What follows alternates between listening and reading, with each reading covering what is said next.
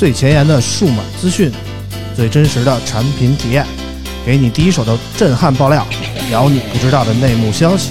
从科技到生活，从现在到未来，欢迎收听大型胡逼侃谈节目。村口电台，你值得拥有。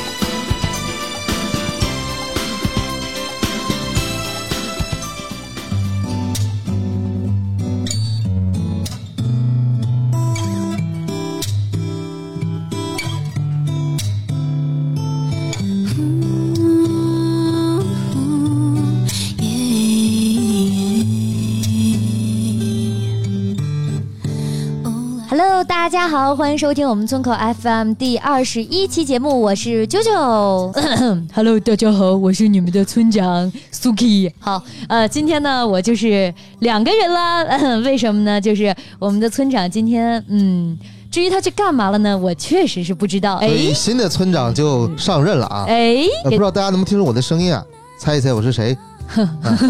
我是老王是吧？不是啊，我就是有两期没有出现的大潘啊。今天非常高兴啊，终于把村长的这个位子坐稳了。也欢迎这个我们新的代班主持，我们的大潘老师，嗨，大家好，给一点掌声，给一点掌声希。望这一期的这个听众能长红啊。嗯，然后呢，以后就我做村长了。呃，那个大潘老师第一次做我们这个村口 FM 的主播位，有什么感觉？哎呀，还是很很激动的啊，因为平时呢，我的位置都是在这个呃末末位啊，所以都 看不清这个九九啊。今天坐在九九对面了，就是这个以前村长坐的位置啊，非常的开心。突然一下子上升主位了，那我们这个大潘老师先给我们读一条留言吧。好的，好的啊，还是还是照旧啊，先留言环节。呃，今天我这个读的留言的这个听众呢，叫 Uwent 啊，哎 u n 是一位我们特别老的一没错，因为呃我。光我都读过好几次他的留言了，一共没来几回，每回都赶上又问他对对对，我俩有缘分啊，回头咱们加个微信啊。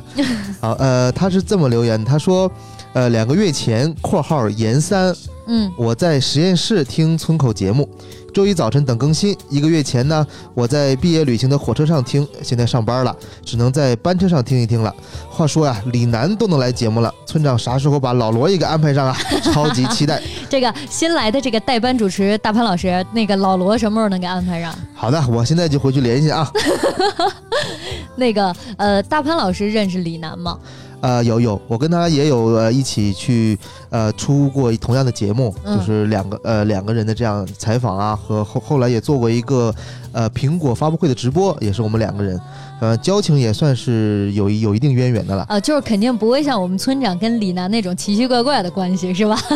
社会主义兄弟情。对对对，呃，当然了，也是一块儿，也是一起抽抽过烟，一起撸过串儿的这样一个啊社会主义大兄弟啊。嗯，那那个，我觉得大家肯定都有一问题啊，你这突然把村长顶了，这个，哎，你知道村长为什么不来吗？我是不知道。呃，据说是有事儿啊，这什么事儿呢？咱就不知道了。啊、反正你看这一期，原本老王也要来，嗯，对不对？也没有来，两个人去干嘛了呢？嗯，啊，对不对 对？他们已经不用在节目里开车了。所以呢，我们今天要来了两个新的朋友。哎，给我们介绍一下这个我们新来的，哎，不是新来的了，其实也是老啊，朋友。不不不，这个里面有一个有一个很深的梗啊，他是新来的，因为他之前来那一期的节目，大家听不到。哦，对对对，他之前来的那期节目下架了。没错，哎，只有他的这期节目，就让我们来欢迎一下我们这个呃村口毒瘤、村口黑洞，我们的六六哥，掌声欢迎。Hello，大家好，我是孔六六。对，没错，我就是村口毒瘤。其实我跟你说，那期下架原因真不在我，绝对是在老王和 Suki 的身上。可是每一期老王都来，只有那一期下架了。只有那一期他开车开过了。嗯，应该是超速被超罚单了，对不对？对对对对对。六六老师给我们读条留言吧。行，那我就读一条来自微博用户 Manson 六六六六，哎，这名字和我还挺有渊源的。嗯，对这。位用户为什么呢留言？哦，对，六六，对啊，你反应是怎么了？对不起，我的反射弧突然有点长，村长不在我这可能个人有点慌，对吧？哎呀，回到正题，我来读他的留言，就是这位 Manson 六六六六说，现在很多评测节目都千篇一律，嗯介绍介绍配置、拍照、续航就没了。嗯对于看评测比较多的老手来说，太没劲了。嗯还是村口这种不太一样的形式比较好。村口是什么样的形式啊？就是不正经吧？原来我们村口是一个测评节目啊。没有没有，村口是这样的，他刚才讲是一般的评测是除了拍照啊续航就没有了，对不对？嗯那村口是除了没有拍照和续航什么都有。村口，村口对，其实村口什么都会讲，可能就是大家看不到图片，然后只是这样的区别。嗯、对呀、你这个光说我了，这还有另外一位新朋友呢。呃，那个这这位是真正真正的新朋友啊，然后给大家介绍一下，来自我们凤凰网的硕硕。Hello，大家好，我是硕硕。哎，硕硕第一次来我们村口，感觉这个氛围感觉怎么样？嗯，还行，就是很活泼。给大家一定要介绍一下啊，硕硕哥就是是我觉得我个人猜测，我觉得他应该是不用叫哥，硕硕弟弟，他应该是六六哥哥的亲兄弟，因为他俩长得实在是太像了。以后见面会的时候一定要把你带上。对对，其实我觉得咱们村口这个节目啊，跟凤凰蛮有缘的啊。嗯，对，陆陆续续有好多呃从凤凰过来的嘉宾。嗯凤，凰基本都来过了。对，看来这个这个流量，这个蹭流量这个事儿，现在已经是实锤了啊。那个呃，硕硕哥一定要给大家那个说一下，你是伊娃姐派来的吗？对，伊娃伊娃是伊娃，我是四娃。原来是四娃呀，可以可以给那个，那就请新来的四娃给我们读一下这个留言吧，读一条网易云音乐的留言吧。读一条网易音乐的留言啊，嗯。叫韩树琛的一位用户，嗯，刚才听到有在小米音乐听得，我一直在吉利车机上听，这这用户写的有点儿，这渠道版权费也得收。我是从伊万那一期开始听的，听到第五期就把之前的几期全补完了，感觉哦村口 FM 很不错，希望一直好好的办下去。啊，嗯村口肯定一直办下去，他也就一直听呗。其实他这个刚才讲，他说呃，他的意思应该是说他先在车机上听，啊而且还植入了吉利，我不知道是不是有什么关系啊？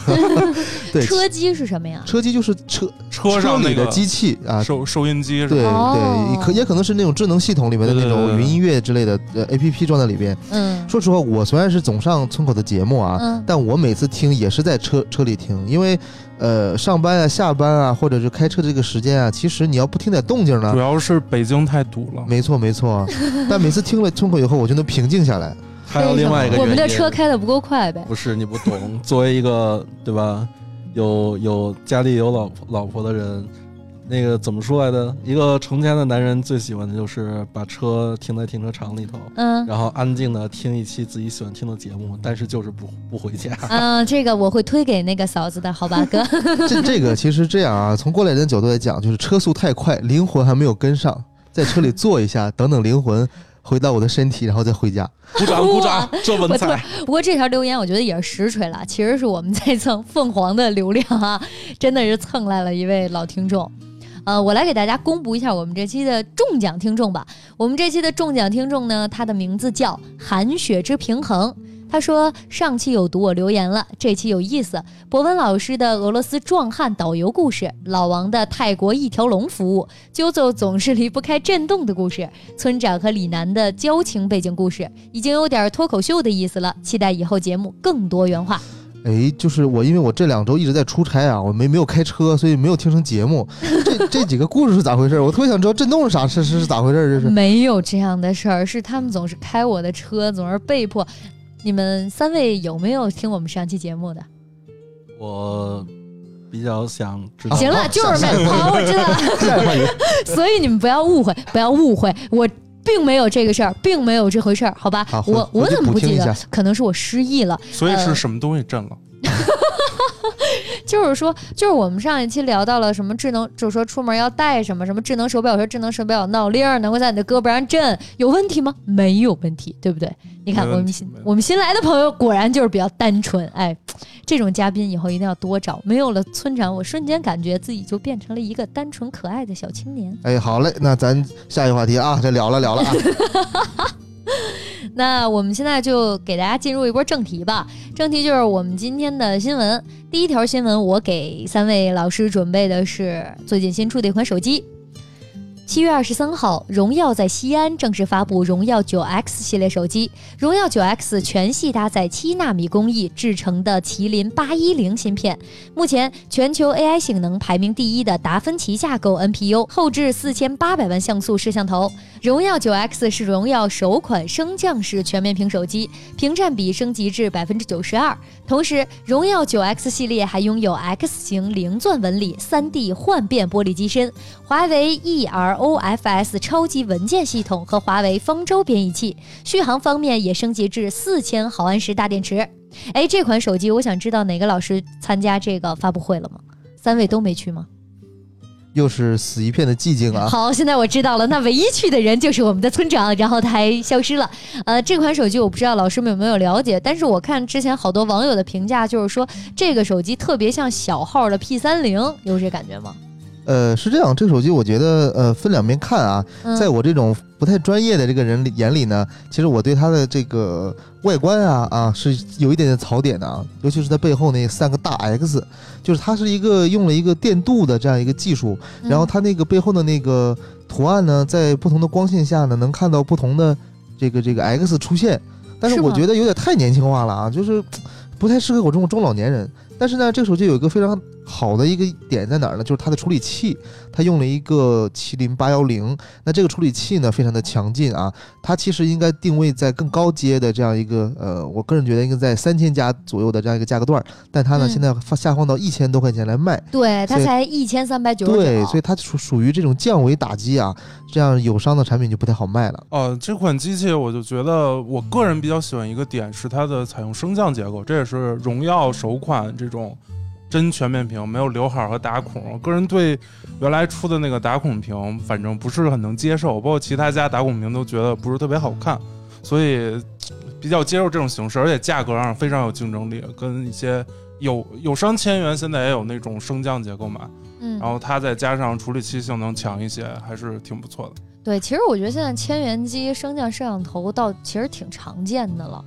但是我的感觉不一样啊，我觉得这 X 巨好看，我觉得它好好看呀，对，有那种 X 战警的感觉。所以你年轻嘛，嗯，就因为像刚才老潘说这点的时候，我就觉得，确实因为很多人在买千元机的时候，或者提到千元机，都想到的是不是给年轻人，而直接联想到可能给父母用啊，或者给更老一辈儿的那些长辈用。嗯，但其实因为荣耀它本身的定位就是偏年轻化一些，然后在它因为主攻线上嘛，然后线下当线当然也在发力，不过在线上的认知度肯定是更高一些，所以。呃，它面对年轻人去做这种外观的处理也是可以理解的，嗯，因为我觉得千元机还有一个受众，就比如像学生群体，对，嗯，比如我们家有一个小弟弟，然后前两天就是说嘛，因为他们现在都放假了，正好赶上放假季，好多家长就给他们买手机，然后特别高兴啊，不好意思，买了一个 OPPO。对，其实荣耀这个手机呢，它像这个呃六六哥说的啊，它确实是一个线上的一个主力产品嘛，所以它的定价会特别亲民。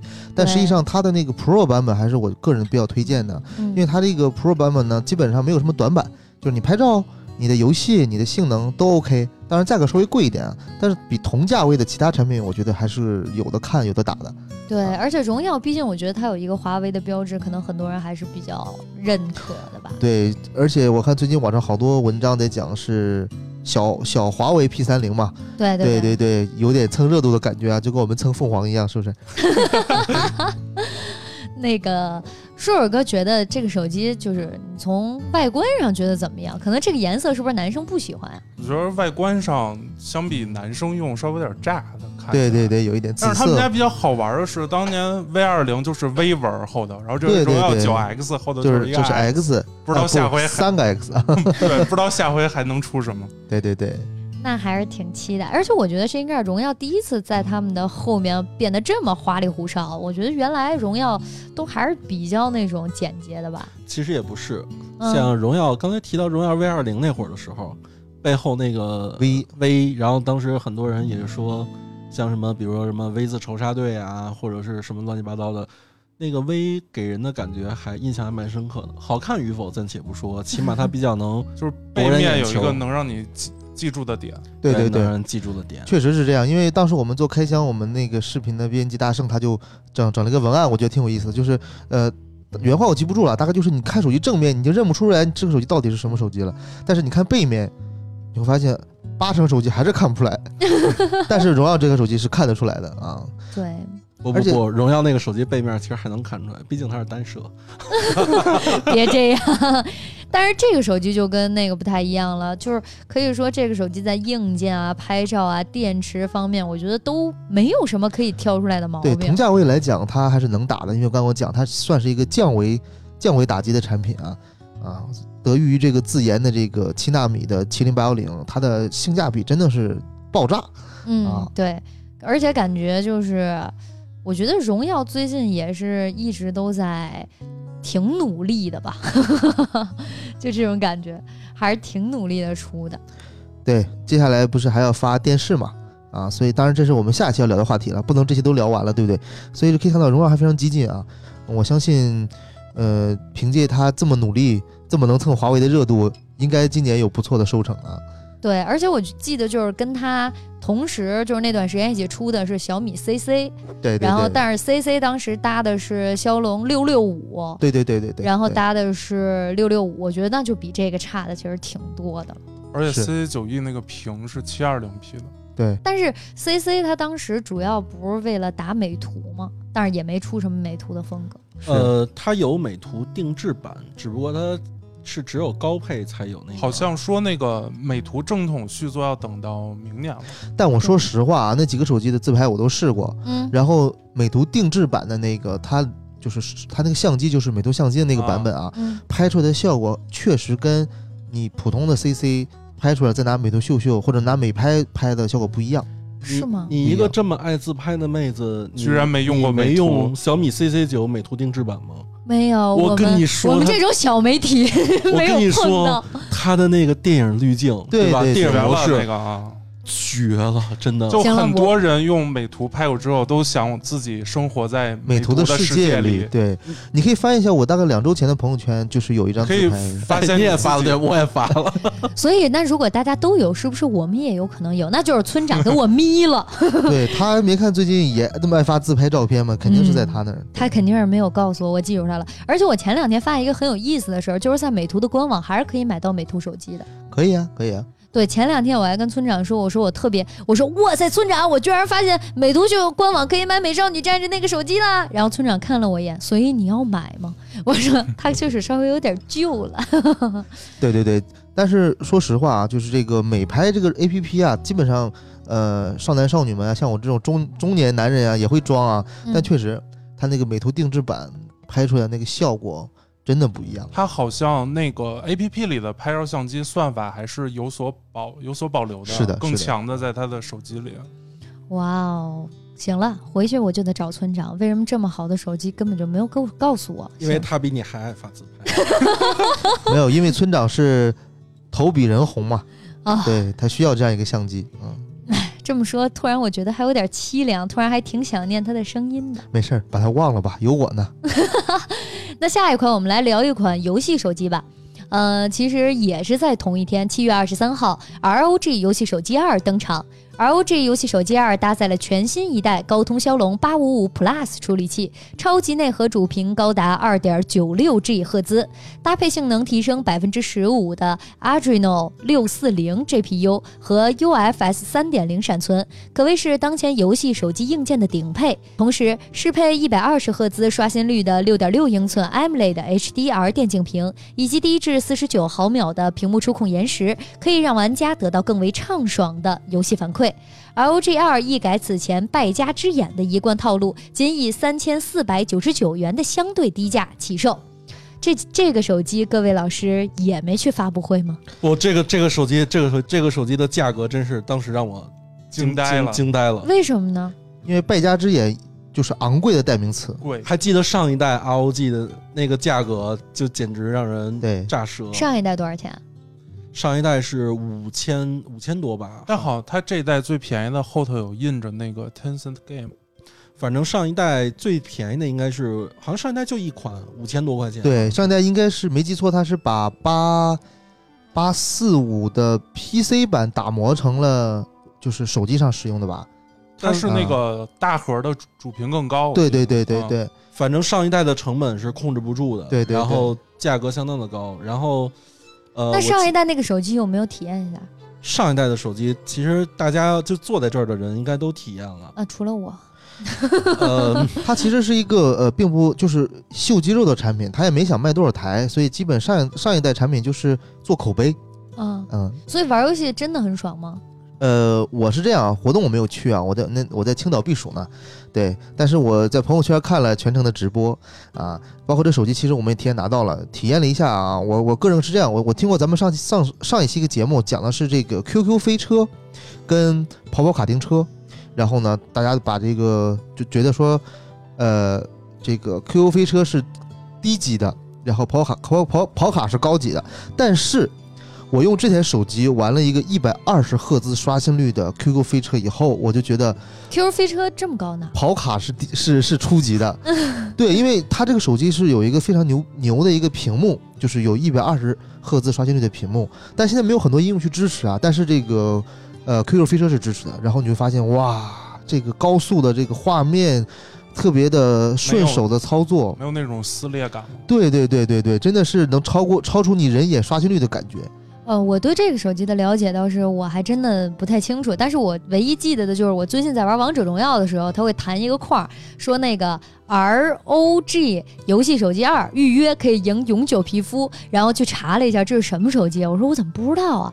然后我就发现原来这个手机它叫玩家国度，然后它是华硕的高端游戏子品牌啊。当然，我这一段介绍是介绍给跟我一样的朋友们的。因为是这样，你如果说是玩家国度，就说明你嗯不，你不是真粉，你一定要说败家之眼败家败家之眼，对，是时候充值信仰了，败家之眼，那个对了。那个手机拍照水印儿是目前比较算是比较漂亮的一个，因为它的话，它把它里面把那个败家之眼做成了那个样相机相机的水印儿，我就写的四个字儿“败家之眼”啊，对没有没有，是一个眼睛，那个一个眼 logo 睛，对对对，我就说嘛，就是它的一个 logo 出现，因为它它是这样的，为什么叫败家之眼？我给你解释一下啊，嗯，是这样，它是定位在华硕的高端品牌嘛，贵所以它的所有东西都非常的贵，比如说一台普通的同配置的华硕的游戏电脑，嗯。可能它卖六千块，但是嗯败家之眼的版本，手机？呃，电脑啊，同样配置的可能就要卖一万块。哦，除此之外呢，它还有路由器，路由器呢，也就是从从几百块到几千块，贵，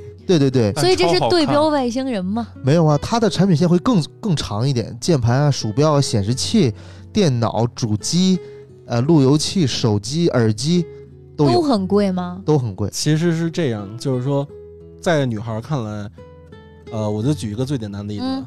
你们女孩也会买奢侈品，对奢侈品也会分所谓的轻奢和真正的奢侈品，还有一些高阶，一个意思，都是一样，都是衣服，一样都是外套，那为什么你要比如说买？所以这个算是什么阶的奢侈品呢？超一 超一，不不不，我就觉得驴牌儿呗。其实这样，大家觉得贵，其实贵不是它的问题，嗯，是我的问题。对对对，贵绝对不会是他的问题，而且感觉大家都是不是说觉得这个手机玩起来就感觉一个掌上电脑一样了？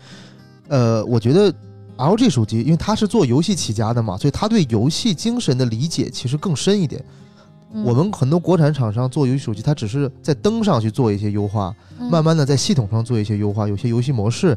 但是华硕它的优化，它的就 LG 手机它的优化是从内到外到哪怕一个主题一个图标都让你无时无刻不觉得这是一个 gaming 的一个感觉，所以你用起来你就不知不觉的觉得说哇，这才是游戏精神。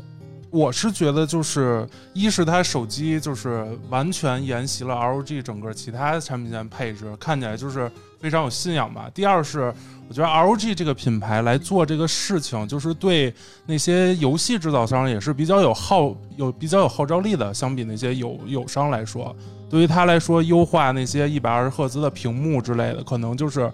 在 LG 这儿响应的更积极一些，能帮助这个用户能在更多应用上体验到这个极限的性能。我是觉得就有一点，他们俩刚才就是 因为刚才大潘也说来了，硕硕也说了，其实除了它在游戏自身硬件方面和系统方面的一些变化之外，它还和腾讯游戏那边嘛，嗯然后去携手，针对不同的游戏去做一个点对点的针对性优化。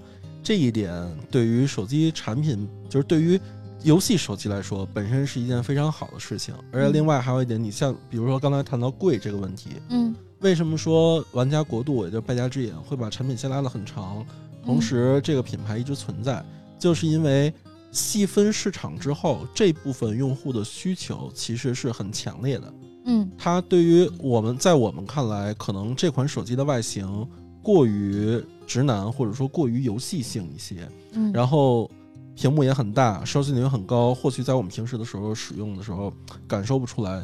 但是如果说放到这一部分群体，它细分的那一部分群体里，这些东西对于他们来说就是梦寐以求的，甚至说是刚需。嗯所以这一部分用户他会把他的一个在生活上的就是其他方面的就是开销啊或者怎样的，无论是削减或者说他本身都很有钱，嗯总之他在这个方面他愿意去投入嗯更大量的这么一个就是投入吧。对，因为嗯，LG 它对标的其实是什么？是 Razer Razer 和 Alienware 嘛，就是雷蛇。哦，那这两个品牌就有点，我我个人感觉有点邪教的感觉。为什么呢？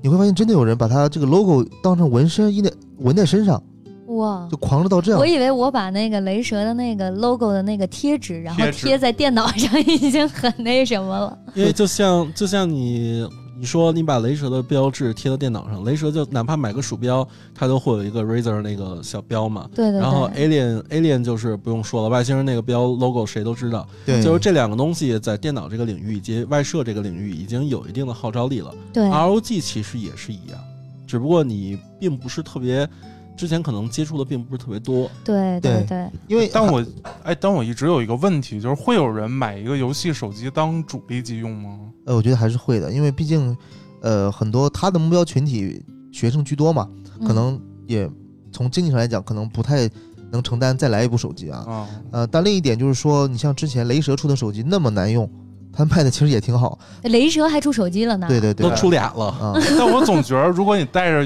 游戏手机上班、开会之类的，就会不，感觉你是你是社畜，不代表别的人是社畜。明白。而且现在的孩子，说实话，花三千四百九十九块钱买一部手机，也不是说不很便宜。可以的事，对很便宜。我的天哪！便宜 对不起，刚才的话怎么说呢？穷不是他的问题。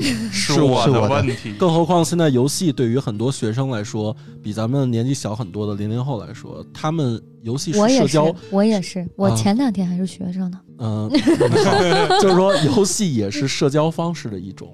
对，对对但其实我觉得华硕之前做手机其实做的，我觉得一直不是很好，就就是感觉大家不是很买单。它不是很接地气，它的手机在东东东南亚卖的还不错，南南美是不是也还好？呃，南美也还好，对。嗯但是我记得那会儿他们的 CEO 分享区域销售业绩的时候，嗯然后就是美可能比如南美啊、北美会单独挑一些国家来说嘛，嗯，然后东南亚就直接东南亚，因为我估计可能是中国的 销量太差了，不太不太好意思拿出来说啊。但是实际上他的手机他一直在做，他一直嗯在做，但是中间有段时间被带到坑里了，就是用了英特尔的处理器，然后那的那个阶段它的整体的性能啊、功耗不是特别理想。但是华硕因为一直是在游戏领域就是一个口碑相当好的一个品牌，比如就是电脑啊，他们做的真的挺好的了。那你说主板，肯定第一个会想到华硕。对对对，我觉得它在游戏这种领域还是有口碑，大家还是信的。不过这个手机我有一个问题啊，就是这个骁龙八五五 Plus 到底是什么概念啊？哎，我看到六六老师露出了微笑，好吧，来，让我们六老师说一下。我我也没露出微笑，我对 是大笑骁小。龙八五 Plus 其实应该是主频增高了吧，我记得。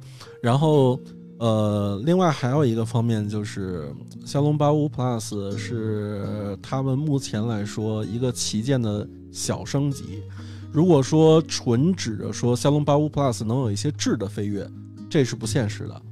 但是它确实确确实实，呃，省去了，比如像华硕刚才硕硕说了，上一代的 LG 游戏手机是重新打磨了一下八四五，然后 PC 版对吧？然后但这一代呢，就是它直接用八五 Plus，其实也是说省去了这样一些功夫吧，同时也算是为高通在下一款也不知道是什么型号的芯片出来之前，能再帮他们续一波。哦，这好像是高通第一次给自己旗舰做中期改款，是吧？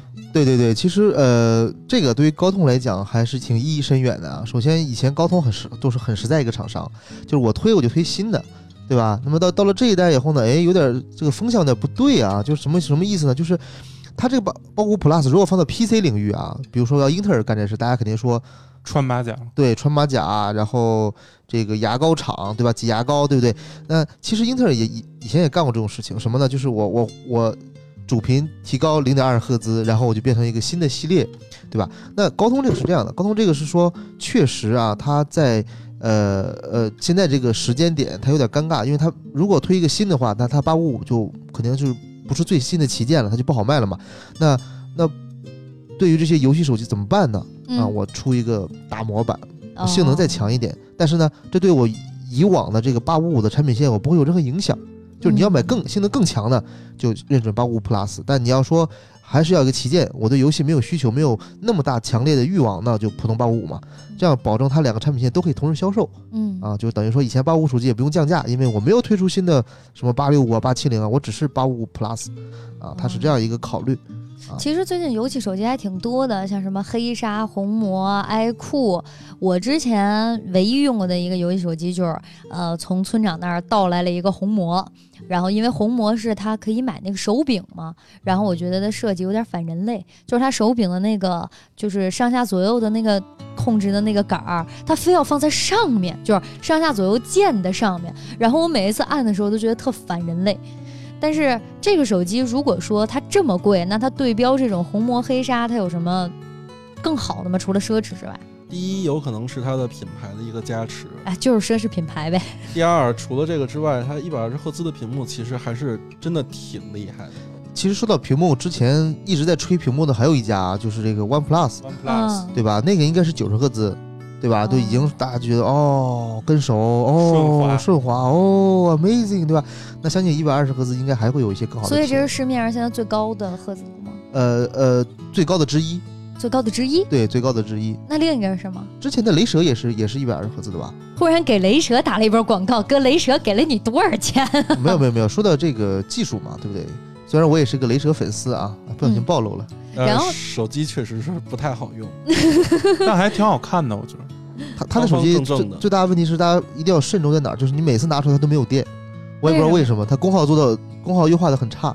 就每次我想，哎呦，我拿出来玩拿它玩游戏了，发现是没有电的，电池小吗？也不是啊，它就是功耗就是这个管理做的不是很好。哦，那这个手机还有一个点就是它这个屏幕，它这个屏幕没选全面屏，它选了一个上下黑边儿的一个设计。其实这个在玩游戏时候那种，尤其王者荣耀那种，横屏嘛其实横屏握横屏握持的时候，有一点黑边效果更好。对对对，没错没错专门防治腱鞘炎。像我用刚才说的那个 OnePlus 七 Pro，有时候玩王者荣耀，就是边缘会有一些误触对吧误触，对我我有这在你。放大时候就非常焦躁。就是你关键有时候你你你你你摁某一个技能的时候，你会带到别的东西，或者你你换一个视角，我要放一个技能的时候，比如说我选个方向，可能就误触了。而且有时候你那个手先摸到边缘的时候，它会激活一个防误触算法，然后你这手再点就没有用了。啊，对对对对对，他留这个黑边儿，就是选择这款手机的人目的很明确，所以他也不会在乎上下那个黑边儿，没错。因为玩游戏就是要的就是一体验感。那在全面屏全面屏下的体验感，注定不会比上下留黑边这种好，这是没有办法的。对，所以你可以看到啊，这是 LG 在这方面也是有考虑的，它不是说不可以选一个全面屏的屏幕，对，它是为了哦游戏用户来考虑的。就真的是 这点小心思被我们两位老师都发现了，是不是？对对对对，大潘老师看得更准。你们这波商业互捧可以啊，有点太太明显了。好，我们回到今天的正题，然后给大家聊一波五 G 手机。还是七月二十三号，中兴通讯宣布首款五 G 手机中兴天机 Xon 十 Pro 五 G 版在京东、天猫、中兴手机商城等同步开启预售预定，售价仅为四千九百九十九元。七月二十六号，华为发布首款五 G 手机 Mate 二十 X 五 G 版。Mate 二十 X 五 G 版还是全球首款搭载双七纳米五 G 终端芯片模组，也是全球唯一一款同时支持独立组网和非独立组网的商用五 G 手机，售价六千一百九十九元。先说吧啊，第二款那个我在现场啊，终于有一个在的了。对对对，其实是这样，就这两个手机是目前为止呃应该是入网的顺序应该是第一第二对吧？就是前两个，当然后面还有第三、第四啊，OPPO 也都有。啊，那我们先说前面两个，呃，代表两个阵营，一个是中兴，是代表了这个这个高通阵营的五 G 手机，不能不提的就是它这是一个单模的五 G 手机啊，只支持 NSA 网络。然后呢，这个华为的 Mate 二十 X 五 G，它是一个支持双模五 G 的这样一个手机。那么之前网上有一波就是说那个要被取消了，对双。模，然后又又炒过一波。其实从体验上来讲，从目前的体验上来讲啊，其实差别不是特别大，因为现在这个 SA 基站你还找不到几台呢啊，大部分还都是 NSA 的基站啊，所以你现在担心这个问题没有没有意义的。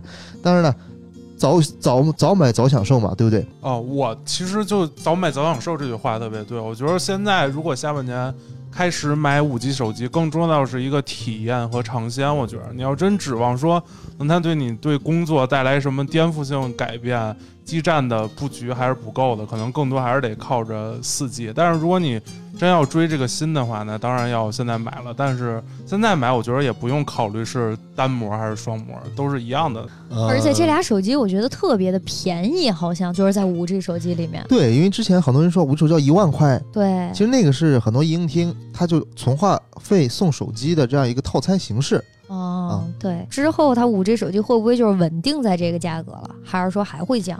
我觉得这个手机的价格，你看中兴天玑 X 上十 Pro 五 G 是卖四千九百九十九，嗯，然后华为 Mate 二十 X 五 G 是八月十六号正式开售，六千一百九十九。嗯，他们两个人其实之前都有一个算是同型号的这么一款产品。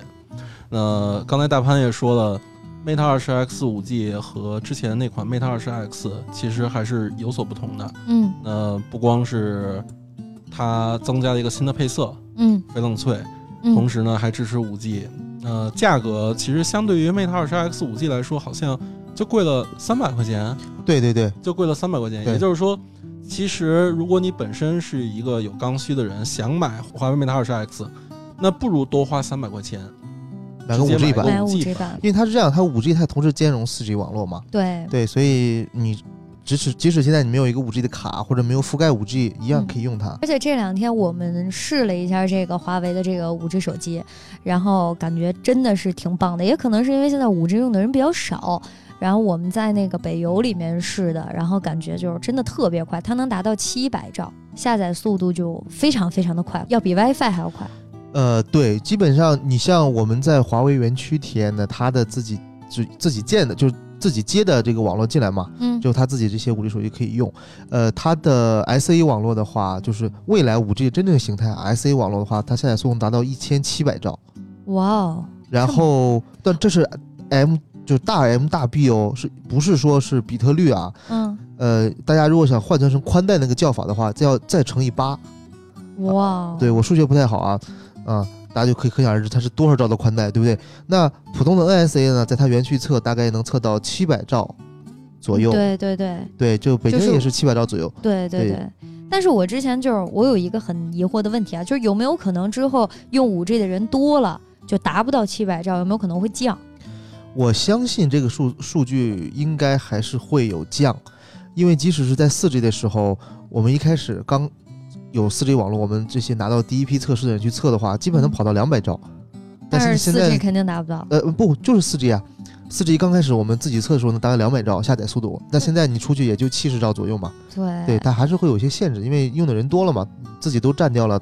对，下载东西撑死就是三兆每秒，五兆每秒就很大。对对，，4G 是这样，但 5G 的话，它虽然达不到一千七百兆啊，但是我觉得呃七八百兆还是可以可以保证的嗯啊。但我有一个意见，就是他那个刚才六六哥说那个翡翠绿，我用的就是那个，我觉得那颜色好丑啊，它特别像我，特别像我奶奶那个年纪用的，翡冷翠，不要这么说。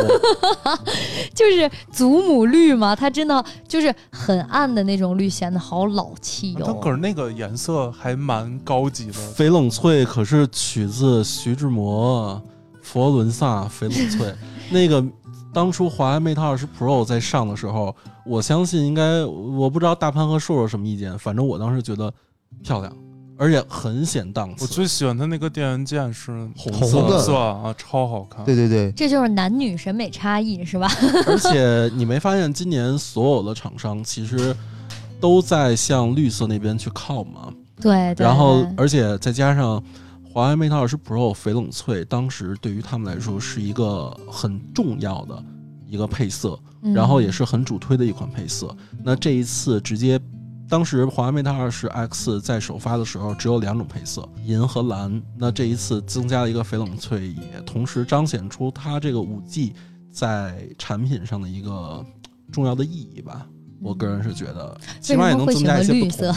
绿绿色其实很漂亮啊。因为感觉成功人士嘛，需要 需要沉淀一下，沉淀一下啊，不能太浮夸啊，想要生活过得去，啊。懂了。嗯然后就是就要给大家说一下，明天我们就是要。就就我们四个人都要去体验一波五 G 手机了，要体验的是 vivo 的，这也是为什么我们四个人聚集起来了，因为我们四个人这一次来到的是厦门，然后村长特别好的把这一次来厦门的机会让给了我，他说厦门是一个特别美丽的城市，让我一定来看一看，所以就变成了我一个人录节目。没没有我呢，有我给你搭呢，没问题的。以后希望村长 Suki 多给我这种机会啊，让我这个让我这个副村长也有这个机会，是不是？哎，给自己加就 加官了啊。哎，各位老师今天来厦门出去玩了吗？呃，转了转是吧？嗯 我去了，我今儿是差不多两点多到的酒店，然后洗了个澡，收拾了一下。我说这个厦门，我这打开这个美团，我看那个最有名的哪儿，鼓浪屿，对不对？哇塞，我高高兴兴打车就去了，然后打车定位鼓浪屿，然后说司机走去鼓浪屿，司机说这我去不了啊。我说为什么呀？他说鼓浪屿得坐船。然后，然后我还特别我说没事儿，师傅有没有桥？咱们开过去。他说没有，我只能送你到码头。我说行，那你给我放到码头吧。我下了码头之后呢，我就开始，我就想，那我得买票吧，我坐船买船票。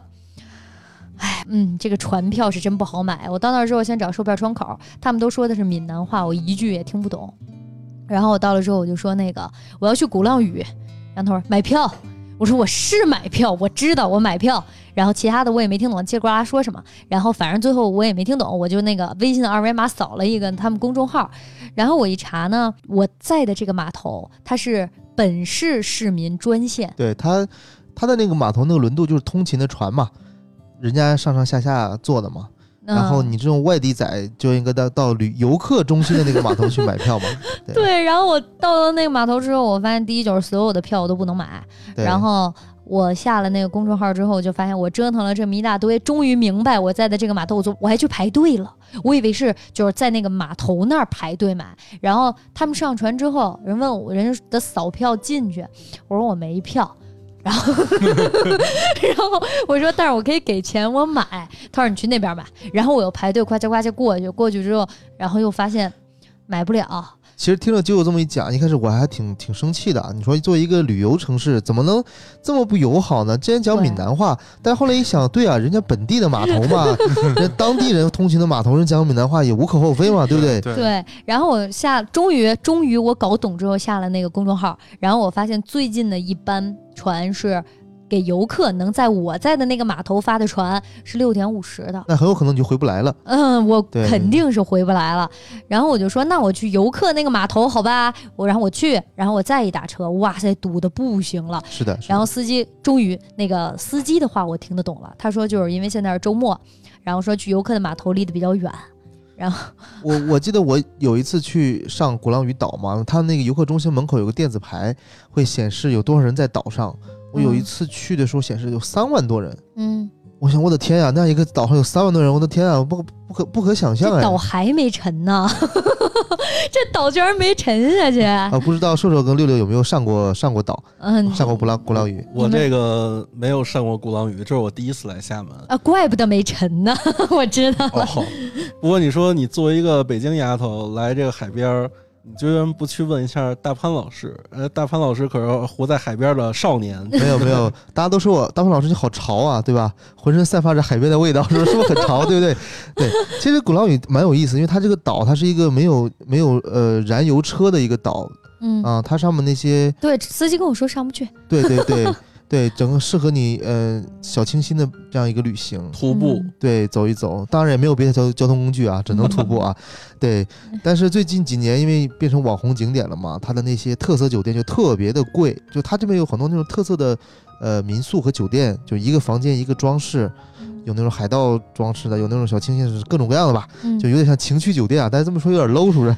对，多亏我没赶晚上那班就就很船。贵。但是岛上的生活还是很安逸的啊，就是基本上有点像与世无争的感觉因为。它岛上是也有居民的，是吗？有有有原住的居民，岛上如果没居民，他们怎么营业呀？是我以为就是那些纯商业开发的那些东西。呃，会有几条街是这样，但是哦其实上面还是有本土居民住在上边。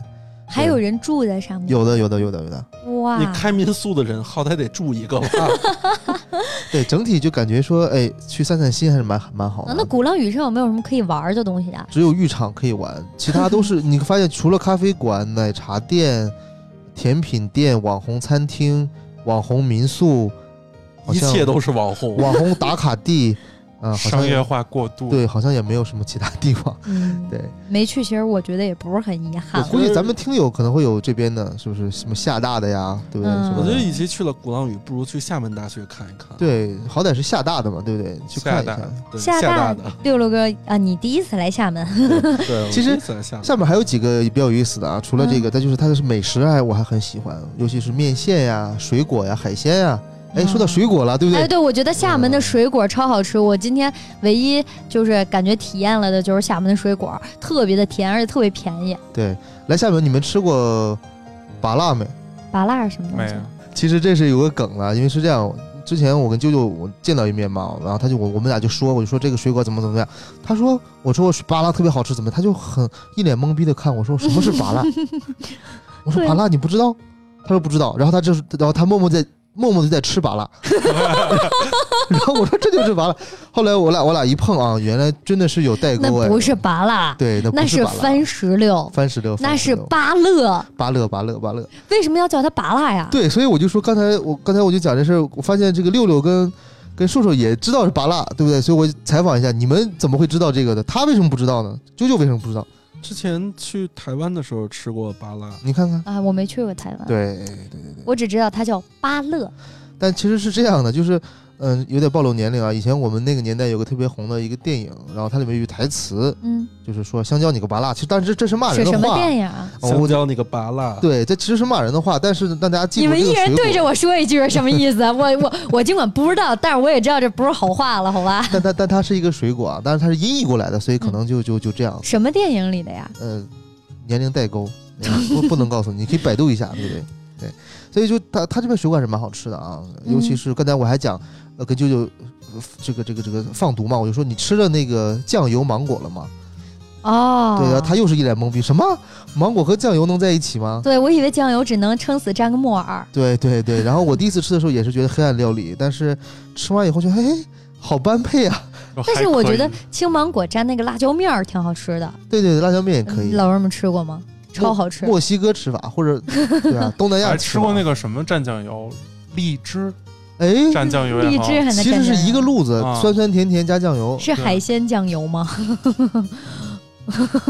我有点，我有点懵，我的天！荔枝蘸酱油什么口感啊？就还挺好吃的，就是那个味道又咸又甜，就是那个味道超级有层次感。哎，对，嗯。有层次感，这说的对，对。对对对对对，因为你平时吃荔枝也好吃芒果也好，嗯。哎，甜味儿，哎，酸味儿没有了，但是你加入荔枝以后，你会发现有回甘，回甘是什么意思？就是你感觉你吃下去以后，你的舌头根儿会反再反出来一个新的味道，又甜又香的味道。哇塞，还有后还有尾调呢，这香水儿吧？对，所以是不是种草了？是不是放毒了？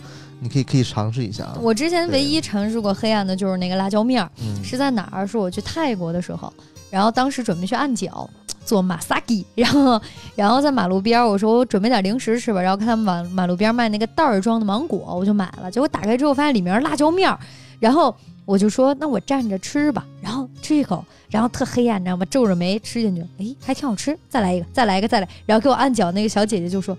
这么香吗？因为你我发现是问题就是甜加上一个咸，其实它味道就很好吃，就很奇妙那对对个味道。对对对对对对。而且这边其实我跟大家分享很有意思的故事啊。之前我有有一次 TB 就是带着团队过来团建，嗯然后呢来厦门，呃，我们之前去吃生蚝嘛，他们厦门那个路边烤生蚝很呃很很很很香很有名。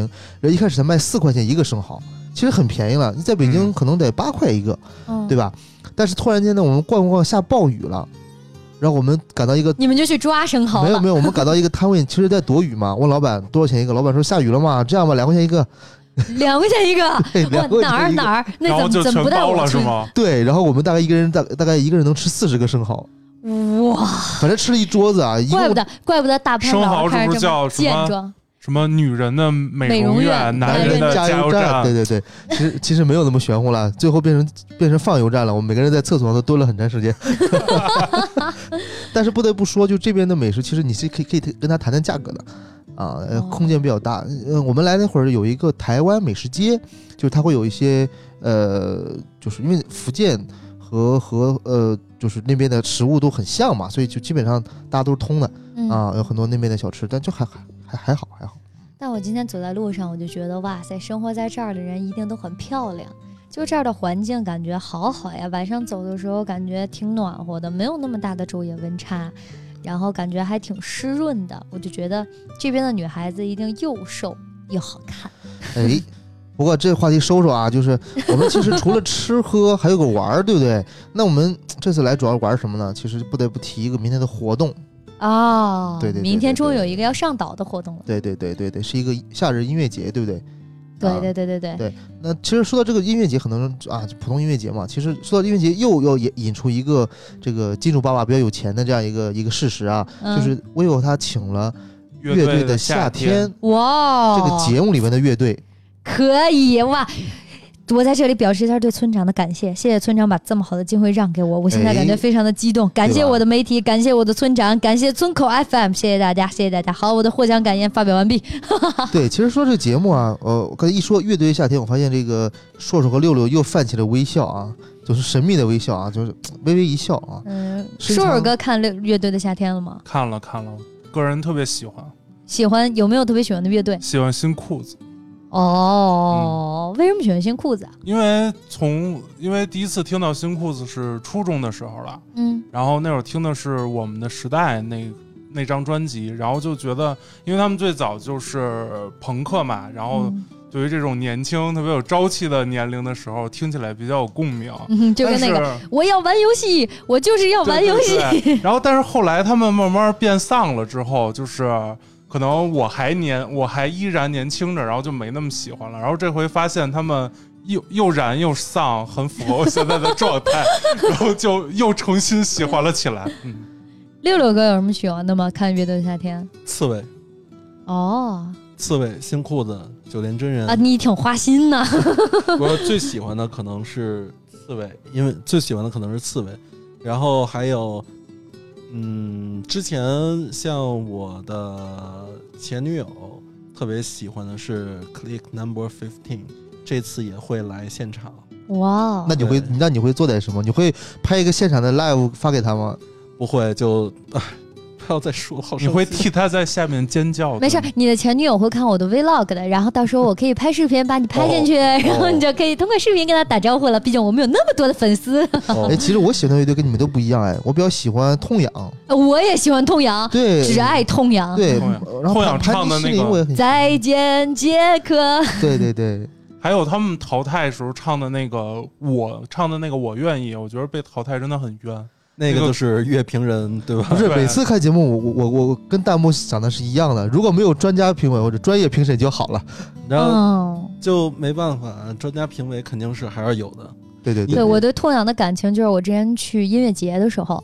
就是去音乐节，然后因为痛痒总是压轴出来的嘛，哇塞，就所有人上去可能下面都比较冷静，上去尖叫什么，哇塞，痛痒起来，下面就开始排火车，然后又蹦又跳，什么公路之歌呀，再见杰克啊，下面就不行了，只要痛痒上来，必有人横着出去。哎，哎，但其实我告诉你，新裤子也超好跳。如果你去音乐节看一回新裤子的话，你会跳得很嗨，然后你发现你周围人都是在横着跳、左着跳、斜着跳，还有人在地下打滚儿，嗯，就玩的很开对，心。整个状态很开。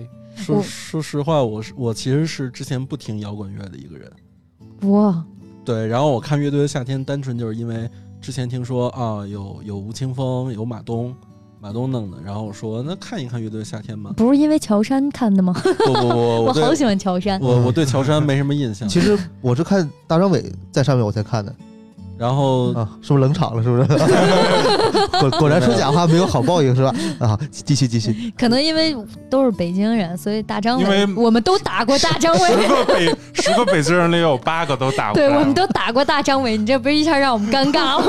你就像这次乐队夏天之前，就是我身边同事就跟我说，这感觉就是一个京圈节目。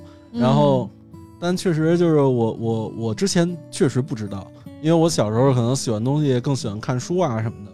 不过就是第一期结束之后，到第二期的时候，然后无聊嘛，继续看。嗯然后包括像九连真人那首《莫欺少年穷》，然后还有像次乐队他们当时唱的是《火车》，就真的就热泪盈眶。嗯，就我也不知道为什么热泪盈眶。摇滚乐很容易有共鸣，包括像后来新裤子唱的那首汪峰的歌改花编的火花火，我就是 他他他先看的，我当时在出差，我我攒着没看，回家以后他说你一定要把音箱打开，然后我就按照硕硕的说法，把音箱什么的全都打开，然后也就不管隔壁了什么的，嗯，然后在听那首花火的时候就哭到失声，就真的就是不停的在 repeat，不停的在 repeat，因为真的就不知道为什么就很好哭，真的，我当时第一次听着，整个人都是头皮发麻的状态看那个现场，尤其你要配合画面使用，对，配合画面使用，就有一种又燃又丧的感觉，就像刺猬一样。刺猬唱那首火车的时候就不行，后劲儿太强了，哇，就这样炸起来了。对肺烟真的太肺烟了。我看大潘老师这一直想欲言又止没，有没有，我哎我刚才就是看你们在聊嘛，然后突然想到，其实今天下午他们是有彩排的，啊然后据说反光镜的这个表演非哇，我超喜欢反光镜的。对但是你们没有聊反光镜嘛？我就说我插一句，听听反光镜他们说话的感觉，就感觉听村长说话。哎，对我为什么会看乐队的夏天，就是村长推荐给我的。村长，我要偷偷爆料，村长天天在办公室偷偷看乐队的夏天，左边放着 iPad 看乐队的夏天，然后戴耳机，右边在那叭叭叭写测评，哇塞，写的可高兴了。然后我就看着村长，那眼泪汪汪的，你知道吗？一边哭一边写测评。我说你写的测评这么激动呢？然后就是像硕硕说头皮发麻，包括你也喜欢看。其实我感觉它里头有一些很燃很丧的东西，嗯，是我们这种中年人可能不知道为什么听了以后会感觉很有共鸣。对对，就不知不觉你也说不上是歌词呢，还是旋律，对，还是那个画面，但是就刺刺激到或者打到了你内心深处那个不曾被别人触碰到的那个点。对，而且，其实就是比如像新裤子啊，像反光镜这种很老的乐队，然后他们就是那种舞台表现力，现在依然就是像一个年轻人，跟那些年轻人其实舞台表现没有差别就。还在线，哇？这这一点就相当打动人，也是，尤其新裤子唱花火，燃烧生命，对，就感觉唱完这首歌，自个儿的生命就要被燃烧掉感觉。是不是玩摇滚的人都很年轻？他们长得也很年轻，都不像老王叔叔。准确来看，子健的发量不像一个程序员。对对对，我记得我听，我真的能感受到，就这种，就是我看这个节目，就是村长推荐完我之后，我戴耳机看嘛，然后村长你大点声，你要放到最大声。我说我放了，我放了，我都没听见你放什么了。我说我戴耳机呢，耳机也能听见，你放最大声，我才能听见啊。然后，然后我就，嗯，然后我就放到了最大声，然后放到最大声之后，我的感觉就是哇，这要是在现场得有多震撼啊！我没想到我这一句话就被发配到厦门来了。哎，你不觉得就是咱四个都是北方人嘛，对吧？对啊，然后我特别想知道，就是如果因为他我我之前的同事是南方人，嗯，他跟我说他不太喜欢乐队夏天，就是单纯是因为乐队夏天就感觉像京圈音乐嘛，就是好多都是除了像九天真人啊什么的，就是嗯，呃是很南方的，但其他人说话就是北京的其实挺多的。对对对对。对然后我特别想知道，如果听众里头有南方朋友的话，不知道他们是怎么看乐队的夏天的。嗯，我觉得可以留言嘛，可以留言讨论一下嘛。音乐无国界，我觉得音乐也应该也不会有南北但也。也不是啊，他好几期有好几个是讲客家话啊，对，在在唱。九连真人。对，然后然后你也听不懂他在说什么，对。但是就是很走心，九这个就跟。好好多我认识很多的南方同学从不看春晚似的，就觉得春晚的北北方元素太重了。是。啊，对，而且南方本身有的也没有看春晚的习惯，对大年三十儿有可能有出去去吃个年夜饭。灯，灯会，好像有什么灯会，啊你像那个，我之前有几个朋友，他酷爱摇滚，基本上周末打卡的地方就是愚公移山，啊，就那种摇滚摇滚圈嘛，再就什么猫。呃，对，猫 Live House，呃 Live House 啊，糖无名糖高地糖果队，就是因为我一开始我不理解，我说怎么这么嗨呀、多大岁数了，什么家庭啊，还这么嗨？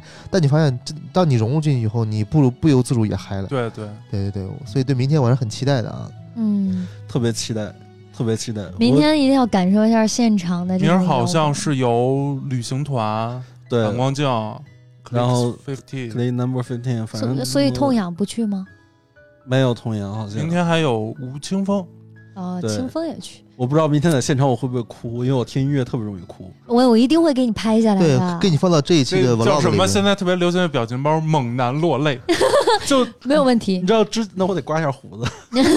那个，如果大家想看六六哥哭的话，一定要期待我们这周的视频节目。我一定会把六六哥哭。如果六六哥哭了，我们的题目就叫“猛男落泪你明儿就得 哭。哦，这一期收视率就靠你了。别别别，我的形象都完了。”。这一期的主演出现了，你们听歌不会哭吗？会哭，就之前我对摇滚乐不太了解的时候啊，我就觉得这个不就是动次打次搁那里边瞎蹦嘛，而且呢门票很便宜，基本上几十块钱你就你就能进去。那那会儿看演唱会可不是这样的，你比方说像五月天，他也是乐队嘛，他可能他不算是纯摇滚啊，他的门票你在北京有时候，而他一开开两开两天嘛，嗯便宜的也是六百八百的嘛，嗯像我一般都会买个一千一千五左右的这样的位置，然后你会发现，哎，全场像大合唱一样。嗯呃，以以前我对摇滚或者我对乐队的这个认识就到这儿，但是后来当我去了这种 live 的现场以后，我会发现完全颠覆了我之前的认知对，而且感觉喜欢摇滚的人，每个人都会成为朋友。就咱俩虽然不认识啊，咱俩不认对，识但。一起摇 摇了两下，咱俩就是朋友了啊，就就这么就这么快。对，所以我相信明天参加完这个活动以后呢，我们之间的友谊会有一个升华。哦升华。对，因为都喜欢。对，明天一起蹦。对对对，那行，那就让大家一起期待我们最新一期的视频吧。然后，如果想看明天我们一起蹦的话呢，就出视频吧。然后我会把各位老师都拍进去的。好的好的，当然还有王叔叔，王叔叔前两天还跟我说说那个去厦门蹦迪呀、我说蹦什么迪呀、蹦野迪呀、什么野迪呀、乐队的夏天啊。好的，还期待这个视频啊！当然了，呃，这一期我们也都进入到尾声了啊。如果大家喜欢我们这个新的组合啊，九九和这个、呃、大潘啊，这样代班村长啊，大家记得回复留言啊，双击六六六老铁，我能不能上位就看你们了啊！嗯，期待你们的留言。然后这一期呢，我们还是会抽出一名幸运观众，然后送上我们的精美小礼品。也希望最后重复一下，我们这一期的中奖听众是韩雪之平衡，记得联系我的微博哦。好，那我们这期节目呢就到这里啦，大家拜拜。拜拜。拜拜。拜拜。